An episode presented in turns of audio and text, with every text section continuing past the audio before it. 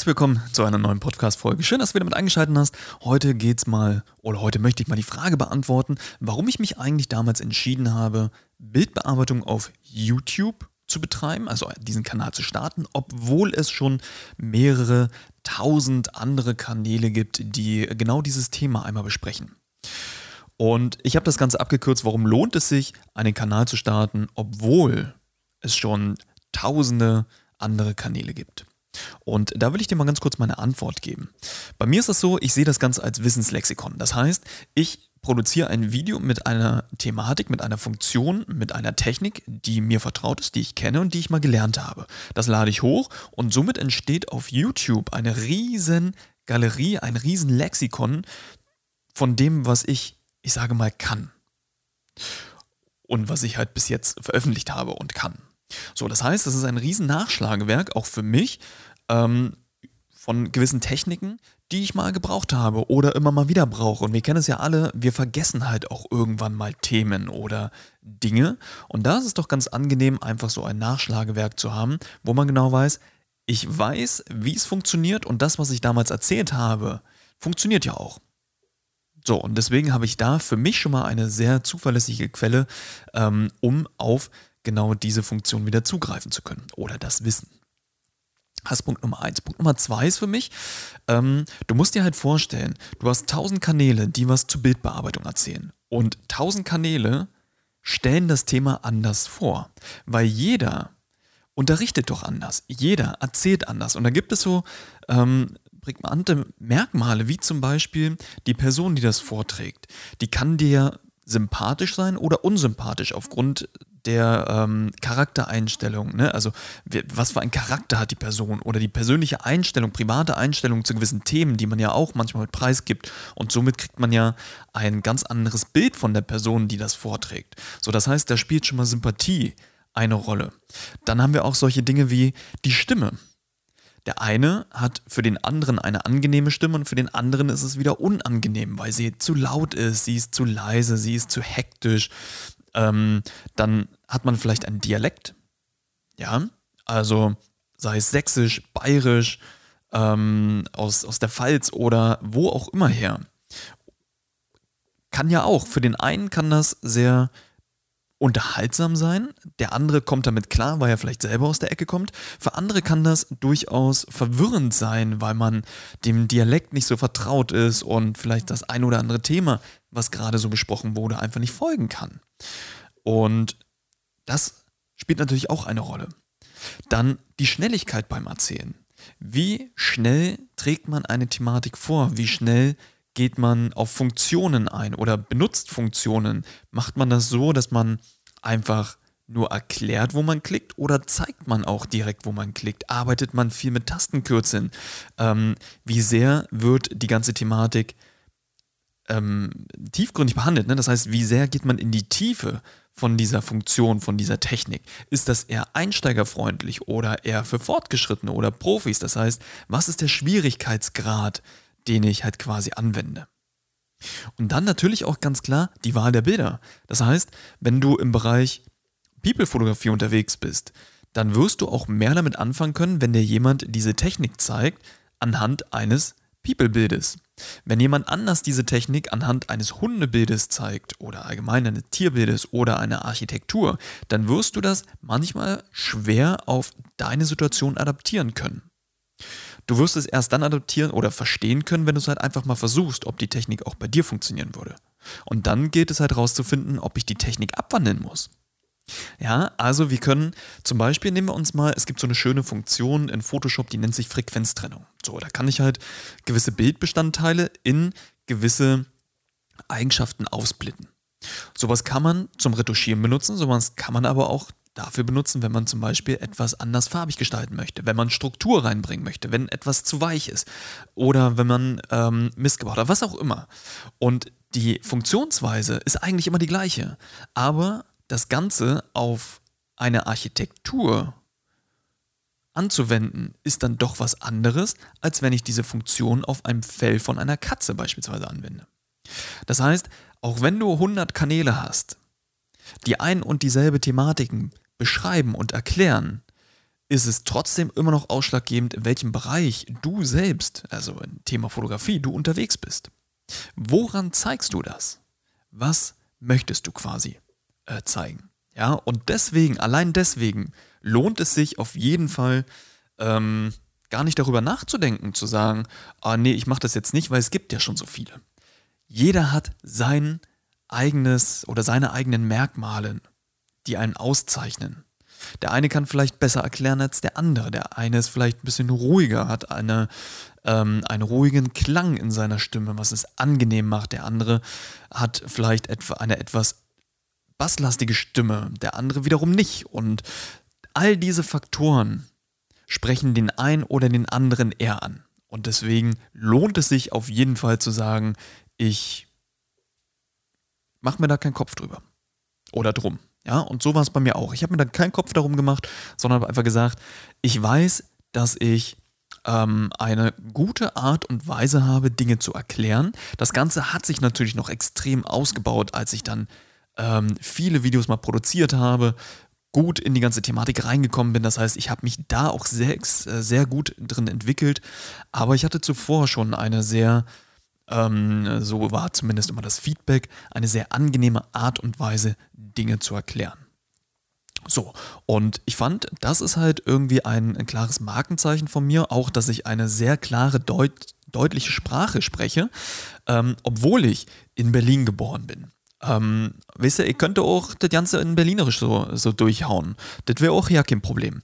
Oder meine Familie kommt auch aus Sachsen. Das heißt, ich könnte auch ganz anders die Sache so präsentieren. Aber weißt du, genau diese Punkte, wo ich die, die, die, das ganze Thema Sprache ähm, für mich mal erkannt habe, mich damit zu beschäftigen, desto unattraktiv wurde es für mich, in Dialekte zu verfallen. Ich mag den Berliner Dialekt nicht. Ich mag auch das Sächseln nicht. Ich habe auch in Bayern gelebt. Ähm, okay, jetzt muss ich hier differenzieren. In Bayern, beziehungsweise ich habe auch in Franken gelebt, auch wenn das alles äh, in einem Bundesland ist, trennen die äh, sich gerne voneinander. Ähm, ich habe in Rostock gelebt. Ich lebe aktuell in Hamburg. Das heißt, bayerisch, berlinerisch, sächsisch, ähm, dann Fischkopf wäre alles möglich. So Bruchteile davon könnte ich alles in, mein, in meine Sprache, mein Dialekt mit einbauen. Aber ich mag das nicht. Ich mag die klare deutsche Sprache bei mir selbst. Ich höre sie gerne. Also ich höre gerne Dialekte in gewissem Maße. Aber ich mag es halt nicht, wenn ich selber in diesem Dialekt verfalle. So, und ich finde, das ist eine tolle Kombination, dass man ruhig und gut und einfach Dinge erklären kann. Und ich glaube, ich habe auch einen guten Bezug zu Einsteigern in gewisse Thematiken. Das heißt, ich kann sehr gut in dem Moment für mich rausfiltern, ob das, was ich jetzt gerade erklärt habe, für einen Einsteiger eigentlich gut nachvollziehbar war. Plus, dass ich eine klare deutsche Sprache habe, also Hochdeutsch. Manchmal nuschel ich auch, gebe ich auch zu, ja, aber das gehört irgendwie auch manchmal dazu. Aber genau diese Punkte waren für mich dann ausschlaggebend, wo ich dann gesagt habe, okay, gibt es vielleicht auch schon, aber ähm, das ist auf jeden Fall ein, ein, ein Markenzeichen, sage ich mal, von mir oder ein na, Talent würde ich es nicht sagen. Ich kann, mir liegt das halt einfach. Ja, und dann kommt halt meine Erfahrung hinzu, die ich halt in den letzten Jahren gesammelt habe. Und das kombiniert mit dem Ganzen hat es mir dann sehr einfach gemacht, diese Entscheidung zu fällen, zu sagen, okay, ich mache das jetzt einfach. Und einen Abnehmer wirst du immer finden. Es gibt immer jemand, der sich dafür interessiert. Mal sind es mehr Leute, mal sind es weniger Leute. Aber dann ist es halt wichtig, sich um diese Leute zu kümmern, die halt Interesse daran haben, was du machst. Ne? Also nicht unbedingt versuchen, ähm, gut, das geht jetzt schon Richtung Tipps, ähm, wie man halt quasi durch so einen, ich sage jetzt mal, Massenmarkt durchkommt. Dazu gibt es auch noch eine extra Folge, ähm, wie ich das halt gemacht habe oder wie ich halt meinen, meinen ganzen Kanal und alles, was hinten dran hängt, eigentlich sehr effektiv gestalten konnte und gestaltet habe. Dass ich halt sehr viel hinten rauskriege. Ne? Also ähm, in gewissem Maße vorne was reingebe, aber hinten sehr, sehr viel dabei rumkommt.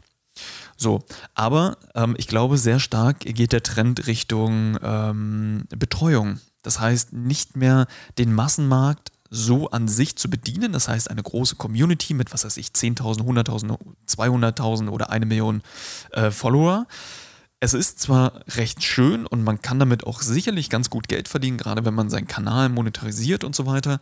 Aber für jeden, dem es nicht möglich ist, seinen Kanal so exponentiell wachsen zu lassen, der sollte meines Erachtens sehr auf die, ähm, auf die Verbindung und auf die Kommunikation mit, seinen, mit seiner Community eingehen.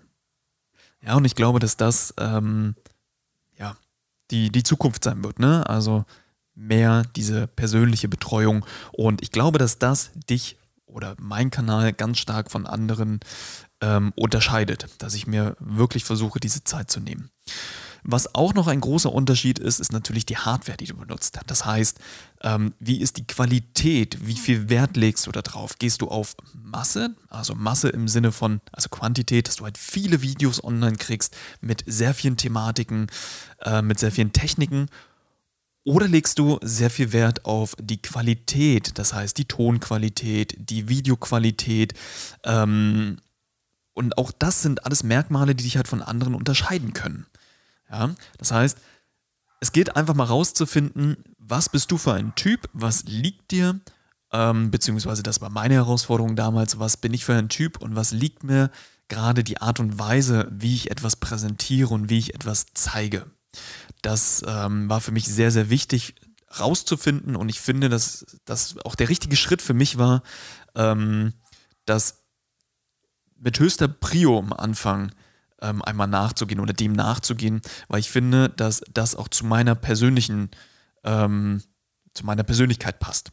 Ja, so wie ich das gerade mache und so wie das funktioniert. Und da bin ich auch sehr, sehr happy.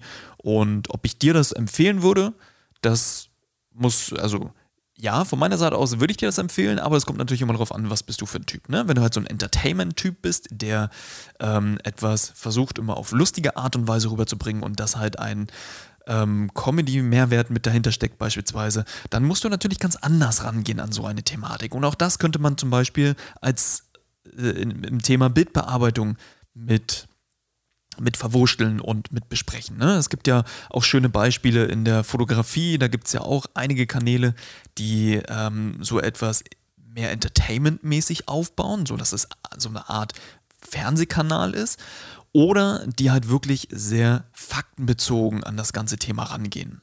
So, auch wenn es die gleichen Themen sind, ja, ist die Art und Weise der Präsentation einfach eine ganz andere. Und so unterscheiden sich halt diese ganzen Kanäle und das eine spricht dem anderen mehr an als den anderen. Und deswegen lohnt es sich in meinen Augen immer darüber nachzudenken und den Fakt einfach außen vor zu lassen, dass es halt einfach schon 100.000 davon gibt. Man muss halt auch mal bedenken, und das macht durchaus auch mal Sinn, sich diese Kanäle anzugucken, von wann sind denn die Kanäle? Wann kam denn das letzte Video von dem online? Wie, in welchen Abständen werden denn neue Videos eigentlich hochgeladen?